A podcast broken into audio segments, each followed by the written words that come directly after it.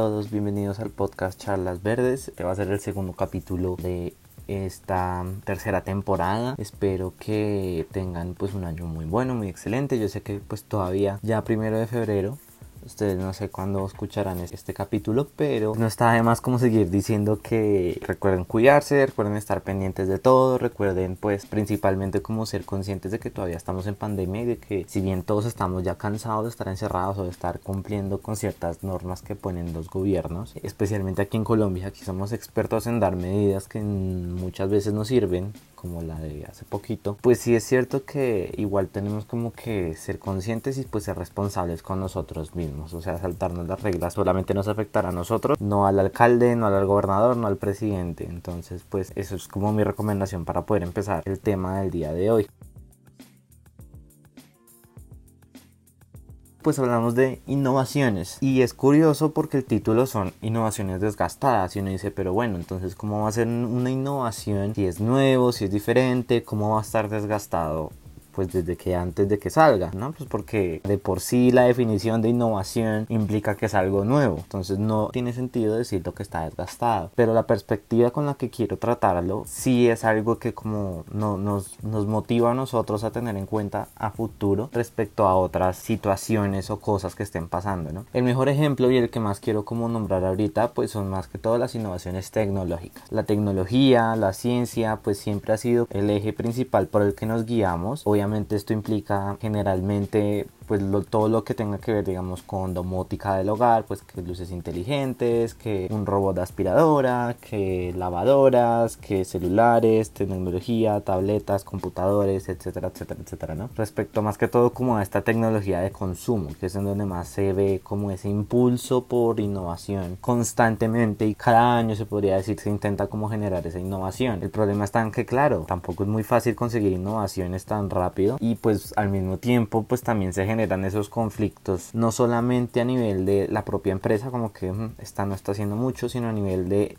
todas las empresas. Evidentemente la innovación en una empresa o en otra va a ser mucho más rápida o mucho más lenta porque pues esto es un factor de inversión y pues cada empresa tiene como su punto a seguir. Digamos, unas empresas apuntan más como a generar nueva tecnología, mientras que otras empresas están más que todo como a mejorar lo que ya tienen. Un ejemplo perfecto pues pueden ser digamos los celulares de la más alta gama, que digamos estos años han sido más que todo como de perfeccionar lo que ya está hecho. Si uno lo mira pues en realidad como tal la innovación de las principales empresas, evidentemente estoy hablando de eso, no podemos hablar ahora de la empresa china que solamente se conoce allá pues porque evidentemente toca hablar en un ambiente global ahorita mismo para que pues todos hablemos como el mismo tema, ¿no? Y pues muchas de esas empresas ahorita se han basado en eso, como en generar esas mejoras que si bien con la innovación se tienen cosas nuevas, pues muchas veces no siempre son perfectas o no son funcionalmente perfectas. Y bueno, hasta ahí vamos bien. Ahora entramos al segundo punto, que son las innovaciones visibles. Y bueno, uno dice, pero es que innovaciones visibles, ¿qué? Y esas innovaciones, o bueno, como yo quise clasificarlo como innovaciones visibles,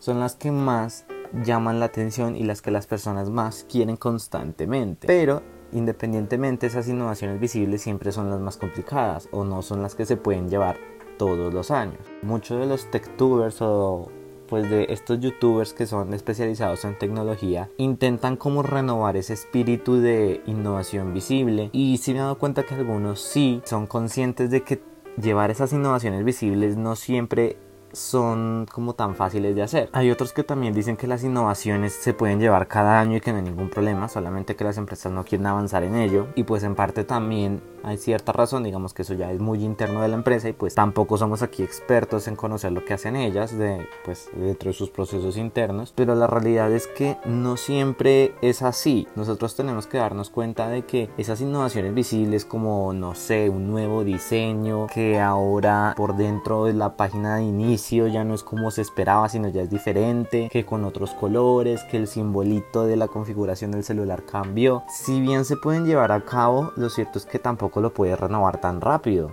o pues tan constantemente. Un ejemplo, digamos, hay como dos puntos de vista respecto a eso. Innovación visible, como lo puede hacer Samsung. Samsung es un ejemplo perfecto de innovación visible en cuanto al diseño del celular, porque cada año sí van haciendo como ciertos arreglos a que la posición de las cámaras, que la pantalla un poquito más grande, que el tamaño. Ese tipo de innovaciones, pues si bien son visibles, pues muchas veces también genera conflicto. Desde mi punto de vista, evidentemente, recuerden ustedes pueden comentar, apoyar todo este tipo de situaciones o refutar también. La idea es que pues todos estemos aquí como comunicando ideas, obviamente de manera respetuosa y toda esta situación, porque a fin de cuentas yo tampoco me la sé toda. Pero pues digamos, en el, volviendo al caso de Samsung, el problema que se puede generar al estar cambiando tanto o pues cada año el diseño de un celular como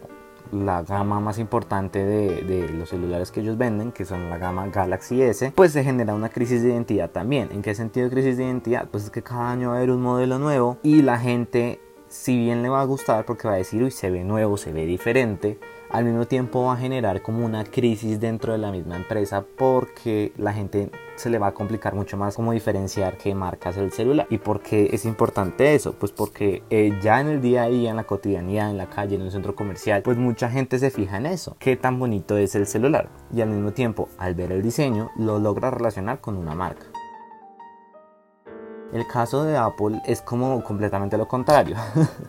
Ellos presentan unos rediseños muy conservadores, por decirlo así. Digamos lo que pasó el año pasado con el antepasado. En el 2020 presentaron que los iPhone 12, que pues básicamente eran lo mismo que los 11, solo que eran los bordes del celular plano, que recordaban a un iPhone 5 de 2012 creo que es. Mientras que en el 2019 ellos presentaron lo que eran los iPhone 11, que eran lo de los bordes redondeados, que era ya lo que llevaban con esos bordes como desde el iPhone 6. O sea, no habían cambiado mucho en cuanto a lo que eran los bordes. Pero en lo que son a materiales de diseño, eh, la posición de las cámaras, que digamos ahorita lo que más la gente ve, pues eso tampoco cambió, eso era prácticamente igual. Entonces, claro, digamos que ahí se presenta un como ser bastante conservadores con los diseños. Digamos, a Apple se le criticó mucho porque llevan el mismo diseño desde el iPhone 6 hasta el iPhone como 8 creo que fue. Llevan el mismo diseño y luego lo renovaron y fue X, XS. Y bueno, digamos que ese sí fue un diseño bastante corto, pero pues ahorita se quejan es porque desde el iPhone 11 llevan con ese, entonces que tienen que renovar, que no sé qué. Y digamos que sí, porque en cierta medida el no renovar tanto un diseño, pues también se presenta como que visiblemente se ve como si ya fuera viejo, como no, no se ve innovador, valga la redundancia, porque pues tampoco es innovador cambiar un diseño, ¿no? Pero sí es cierto que le genera esa identidad de marca, digamos, en ese sentido respecto al iPhone, que en muchos lugares o con muchas empresas no se puede presentar tanto. Digamos, un ejemplo que se puede dar, digamos, también puede ser Sony, que ellos todavía mantienen ciertos marcos de la pantalla en la parte frontal y pues eso genera, si bien se ve un poco viejo, porque mucha gente quiere no que toda pantalla que abarque punta a punta, no sé qué, bueno, la moda ahorita de tener pantallas gigantes en marcos muy reducidos, pues también le da cierta identidad porque la gente ya reconoce que ese celular es un Sony. Entonces ahí no hay problema. Igual digamos con Huawei. Huawei presenta lo mismo más que todo con la gama Mate que tiene como ya la costumbre de hacer un círculo para encapsular las cámaras que usa. Entonces, claro, eso también le da cierta identidad identificándolo como Huawei. Pero claro, Huawei es un caso curioso porque tampoco es que cambien mucho el diseño como tal de las cámaras, que es como lo más visible, pero lo demás sí lo varía un poquito, que materiales, que no sé qué. Entonces es muy curioso cómo se puede presentar. Si hay mucha innovación visible en respecto al diseño del celular, innovación entre comillas, como les voy diciendo, tampoco es que sea súper innovador cambiar un diseño. También se puede caer como en ese lavado de marca para que al final de cuentas el público general pues sí a haber un nuevo diseño pero no va a poder relacionar rápidamente una cosa con la otra, no va a poder decir esto se nota que es de Samsung o esto se nota que es de tal marca y pues claro genera a veces ese conflicto que si bien Apple lo ha solventado porque todo el mundo reconoce un iPhone, no solamente por la manzana, sino o sea, de lejos se nota, porque ya es común ver ese diseño, o bueno, común dentro de lo que se sabe de la marca, pues la realidad es que también empieza como a quedarse atrás, que eso es lo que también decían unos youtubers, decían que pues sí, se ve muy bonito y todo, se reconoce muy rápido, pues típico, muy característico de la marca, pero pues ya se empieza como a ver un poquito más viejo en comparación a los nuevos modelos, que ahí es cuando tiene que entrar una innovación. Y bueno, entonces aquí entramos a lo que últimamente se lleva, que son las innovaciones invisibles. Estas innovaciones invisibles respecto a que vienen, digamos, un pequeño arreglo o una innovación gigante que reducimos el chip, que no sé qué, ese tipo de innovaciones, aquellas que no se pueden ver o de las que pues no sirve hacer como tanta publicidad porque a fin de cuentas la gente igual no lo va a diferenciar tanto. El ejemplo más grande pues son evidentemente los chips que siempre son que hay que tres veces más rápido, que 50% más efectivo, que no sé qué, y empiezan a jugar con esos números, pero pues claro, esa innovación no se ve, no, no se ve visualmente aquí que la persona diga, uy, sí, no sé qué, porque al darse uno cuenta, pues si bien es cierto que es más rápido el siguiente celular y toda esta situación, pues tampoco es que sea lo suficientemente diferente como para que una persona del común lo perciba. ¿Y eso que lleva? A que entonces la población empieza a decir que es que ya no innovan, que bueno, saturación del mercado, que eso también tiene en parte eh, la culpa, pero pues ese tipo de innovaciones invisibles son muchas veces más importantes que las visibles y a pesar de ello pues la gente del público general no se entera de ello y también pues no les interesa porque a fin de cuentas tampoco es que sean como muy dependientes de ese tipo de situaciones. Evidentemente un celular depende de un chip, de un procesador, pero que la gente diga como, uff, me importa muchísimo tener el último chip porque es 10% más rápido que el del año pasado, pues no, tampoco es tanto. Entonces claro, ahí es donde empieza a jugar las empresas porque las innovaciones visibles empiezan a desgastar o empiezan a ser contraproducentes para la misma compañía. Mientras que las invisibles tienden a ser o a mostrarse un poquito más conservadoras, pues porque no se ven, pero también son importantes y tienen su relevancia, pero que al final las personas no le dan el valor. Y aquí es donde entra el problema con los que son los gastos de I D, de investigación y desarrollo. Todo este tipo de, gastos a nivel empresarial son muy importantes porque se generan muchos cambios y muchas eh, posibilidades que se pueden generar al hacer estos avances. El problema es, es, que, bueno, digamos lo que pasó ahorita con Apple, que, bueno, el, último celular tenía que un estabilizador en el sensor de la cámara y bueno, que era súper innovador porque eso solamente estaba en las cámaras eh, profesionales y fueron como los primeros en lograr traerlo pues a nivel mucho más pequeño a un celular. Al momento de la práctica pues no se ve gran cosa, digamos que las diferencias no son tan tan latentes, pero pues primero pues apenas está como recién implementada la tecnología, evidentemente tampoco vaya a ser un cambio gigante que uno diga, uff, Dios mío, el cambio, pero por esa razón pues muchas personas empezaron a decir, no, que pues este nuevo celular pues es básicamente el mismo, pero ahora con bordes planos y ya. Tenemos que tener en cuenta que el desarrollo que hubo detrás para poder hacer ese cambio pues equivale a mucho costo, es bastante costoso, no es tan fácil como se quiere como o como tenemos la percepción de ver, no es cuestión de que metí eso ahí y ya. Eso conlleva un gasto bastante alto que las empresas asumen evidentemente, o por eso a veces se sube el precio, se baja el precio, pero esta situación evidentemente no es visible para el público. las empresas no comunican como vea, gastamos tanto en investigación y desarrollo, evidentemente no, pero eso conlleva precisamente a que como la gente no lo ve, pues entonces empieza a decir como bueno, pero entonces ¿qué están haciendo si no, no se ve nada nuevo, no se ve nada bonito? Y el problema de investigación y desarrollo es precisamente eso, que no se logra identificar o ver la importancia que tiene dentro de una empresa. Evidentemente no se pueden hacer que, eh, publicidad acerca de lo que están investigando porque pues es una competencia y cada empresa desarrolla como sus aspectos como empresa, ¿no? No, no, eso es secreto y pues evidentemente nadie lo puede saber porque si no genera competencia y pues termina como perdiendo esos avances que lleva con otras empresas. Pero pues es algo muy sutil que nosotros como que muchas veces no caemos en cuenta y que al mismo tiempo terminamos como creando ciertos conflictos y pues básicamente eso es lo que pasa. Evidentemente tampoco protejo a las empresas porque muchas empresas en realidad simplemente no hacen avances porque no quieren, así de sencillo. Pero pues la, la, la situación está en eso, que muchas veces nosotros no vemos eso que hay detrás y pues es importante, es importante porque los avances tecnológicos no salen así porque sí, o sea, muchas veces son unos cambios muy grandes, digamos, ahorita están diciendo que muy posiblemente los relojes de este año, de esta generación de, de todas las empresas van a poder medir el azúcar en sangre, bueno, van a poder medir el azúcar sin como tal chuzar a la persona. Entonces eso es un avance gigantesco, muy muy muy importante y muy grande, pero pues claro, o sea, visualmente pues la gente dice, bueno, pero ¿y?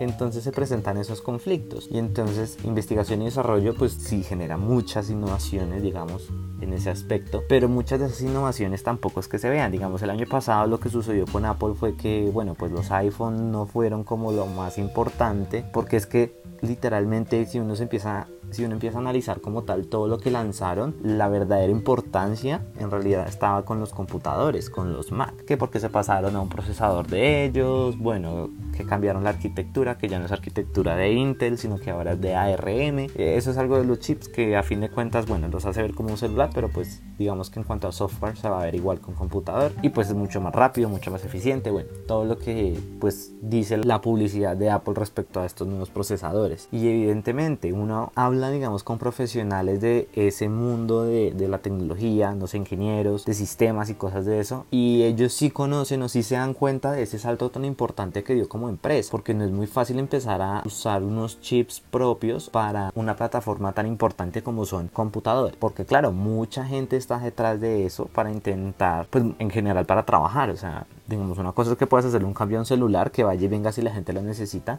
y otras que cambies un procesador y que ese procesador te cambie pues básicamente muchas cosas. Y entonces ahí es donde se dan cuenta de que la investigación y desarrollo esta vez no estuvo tanto para los iPhones, sino que estuvo más que todo fue para los nuevos procesadores de Apple, que uno averigua y, y sí, es un, es un proceso demasiado largo de, de años se podría decir, hasta que dieron el paso y pues evidentemente el gasto fue bastante grande y entonces ahora vienen y dicen pero igual no cambiaron el diseño de afuera, pues eso ya es como estrategia de mercadeo. Dicen que este año sí van a cambiar como todos los modelos, que bueno, nuevos diseños, que vuelve la manzana iluminada, bueno, y todo ese asunto, que pues evidentemente todavía no se sabe, pero pues que según rumores se cree que sí va a haber el cambio de diseño. Que ese, ese cambio de diseño externo va a ser la diferencia para que la gente identifique cuáles son con los cuáles vienen con los nuevos procesadores, cuáles son más atractivos para que la gente se pase más rápido sus propios procesadores. Entonces, claro, eso ahí es un impulso al I D que si bien no era del año pasado porque el año pasado lo lanzaron igual, o sea, uno ve los computadores y son exactamente iguales. Para este año como 2021 se decidieron crear como un nuevo barrio y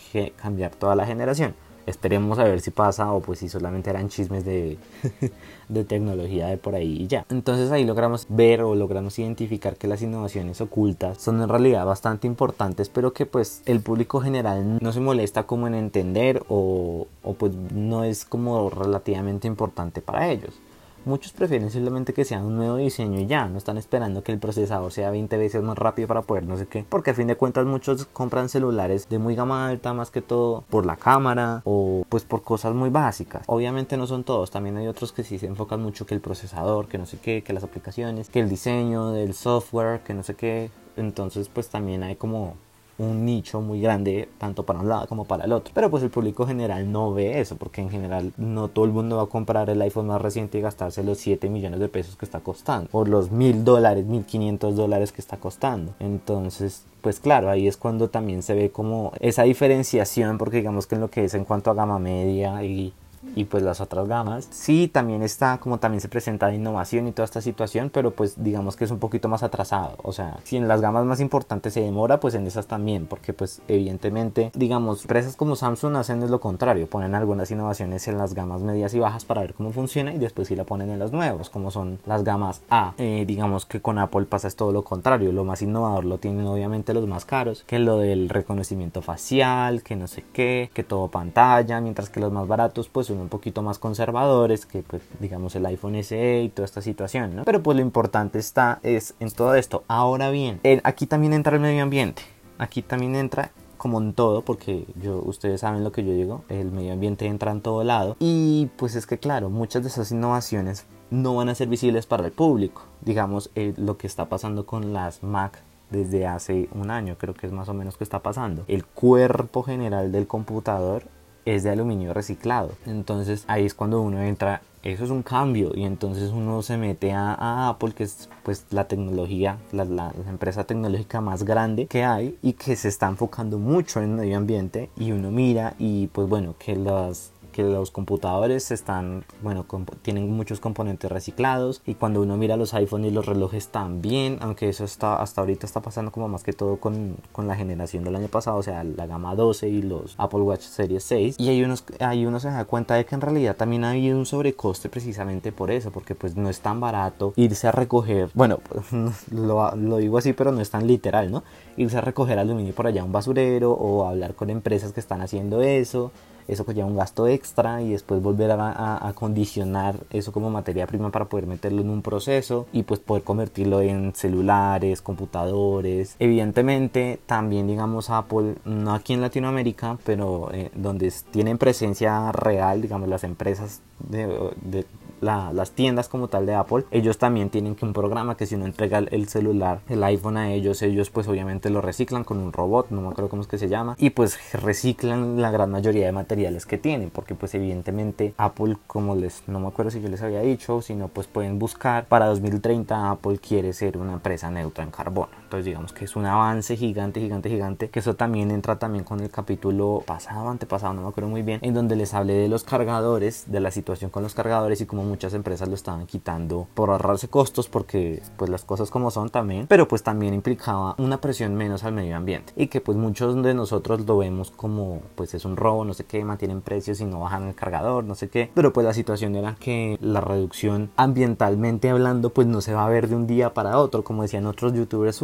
ahora por donde cargadores suya, ahora me siento respirando aire más puro, veo pájaros volando y cosas así que eran unas cosas extremistas que uno dice, pues no, evidentemente eso no es así de la noche a la mañana. Eso es un impacto que se reduce, sí, pero igual tampoco es que sea un cambio que se va a ver de aquí a un año, o sea, no, eso, eso es en largo plazo se va a empezar a ver que esas cosas que están haciendo las empresas pues sí ayudan de alguna manera. Entonces a eso es lo que yo me refiero y que ahorita más que todo desde mi perspectiva de ingeniero creo que las innovaciones van a venir más desde el medio ambiente, más a que, los celulares se puedan volver a, a, entrar a un proceso como separar componentes y volverlos a usar. Y pues aquí entra como ya un ambiente muchísimo más grande como digamos no sé, que de pronto Samsung ahora diga que van a empezar a tener todas sus tiendas amigables con el medio ambiente, que la energía va a ser toda renovable, como lo hace Apple con sus tiendas, que Apple lo hace con sus oficinas y sus tiendas también. Y lo planea hacer como para todas las fábricas con las que trabaja y eso, ¿no? Y Samsung también lo podría estar pensando en hacer, que sería excelente, evidentemente, porque pues a fin de cuentas todos estamos en el mismo, en el mismo planeta. Pero pues es eso, y ahí es donde entran también como las innovaciones ambientales, porque no es lo mismo un celular de hace no sé, del 2005, que no se podía reciclar ni porque uno quisiera, a los de ahora, que ya tienen como hasta máquinas especializadas para poder separar componente a componente y ponerlos otra vez en un proceso. Esas son unas innovaciones muy grandes, pero el público no las ve y que aún así, evidentemente, requieren una inversión, porque eso ya viene pues de cada empresa, ¿no? En algunos países son obligados a hacerlas, pero digamos que estas empresas muy grandes que se enfocan mucho en el medio ambiente lo hacen es por voluntad, se podría decir. Como puede ser Apple, que Apple siempre ha tenido como esa cara amigable con el medio ambiente, verde y todo el asunto, entonces pues ahí entra toda esta cosa. Evidentemente eso también genera un montón de problemas porque es que ser amigables con el medio ambiente tampoco te implica que pues puedas tener ciertas... Eh, aptitudes como lo ha hecho lo de ralentizar los iPhones de hace como tres años creo que fue pero pues es la misma situación o sea lo importante es que están dando ese paso para poder empezar a reducir el impacto en el medio ambiente y que esas innovaciones no son visibles. Esas innovaciones son invisibles, como les venía diciendo. Y pues al ser invisibles, pues la gente no lo ve. Pero aún así, son increíblemente importantes para todos, tanto ahorita como a mediano como a largo plazo. Porque, digamos, se convertirán en visibles, en innovaciones visibles, en el largo plazo, cuando ya nos demos cuenta de que sí ha estado cambiando la situación y que digamos que no, que ya se ha demostrado que la deforestación ha descendido bastante, un ejemplo, no sé, que ya la minería ha descendido en tales países. Entonces eso ya es un ejemplo de que ya no se necesita andar sacando materiales de la tierra, sino que se puede generar un proceso de economía circular donde pues el celular que compré vuelve a estar en un proceso, lo desbaratan, lo vuelven a hacer y vuelven a hacer otro celular y así, y así, y así, y así. Pero bueno, eso era todo lo que les quería decir el día de hoy. Recuerden, innovaciones invisibles, invisibles, invisibles, visibles y pues que ahí ya pueden derivar muchas cosas y que tenemos que darnos cuenta de esas innovaciones también, tenemos que investigar, no solamente eh, pues estar ahí como en ese modo de criticar y criticar, porque pues sí, es, evidentemente ninguna empresa es perfecta, eso sí, todos tenemos que tenerlo en claro, no podemos ser fanboys o adoradores como dicen por ahí, pero sí, hay, sí es cierto que hay que apoyar a esas empresas que se esfuerzan por hacer un cambio más que todo a nivel ambiental o también a nivel tecnológico, porque pues aunque desde mi punto de vista es mejor apoyar a las que son ambientales, porque pues a fin de cuentas tenemos poco tiempo para revertir, revertir todo lo que está pasando, ¿no? La tecnología, así impulsemos o no impulsemos, va a seguir avanzando. No podemos decir que se va a parar por no comprar tal empresa, pero sí apoyar a las ambientales, apoyar a todas esas empresas que no solamente de tecnología de celulares, digamos, me enfoqué en celulares porque es como lo que más conozco y lo que más investigo, pero pues eso aplica para todo, digamos, las, las lavadoras de última generación que últimamente son, han logrado como mantener un nivel mínimo de consumo de agua y aún así lavar bien la ropa, pues no sé, ahí vienen demasiadas innovaciones que sí es importante tenerlas ahí visibles y tampoco como enfocarnos solo en celulares. Entonces esa es como mi invitación, apoyemos a esas empresas que en verdad se enfocan por salvar el planeta, o bueno, no salvar el planeta, pero sí reducir su impacto, porque pues evidentemente no es que ahora Apple es neutro en carbono y ya, y nos salvamos, salvamos el planeta, no va a pasar nada, calentamiento global se acabó, evidentemente no, eso, son muchas cosas más que vienen, no solamente, y no solamente con esa empresa, o sea, son con todas, pero pues sí, esa es mi invitación. Entonces recuerden seguirme en mis redes sociales, en Instagram como arroba charlas verdes y en Twitter como Felipe Rayal Piso Puerto 6. En, en, Instagram es donde más me la paso como publicando cositas. Y pues nada, este capítulo salió bastante largo, pero pues es como la invitación que quería hacer. Y pues listo, nos veremos en otro episodio. Chao.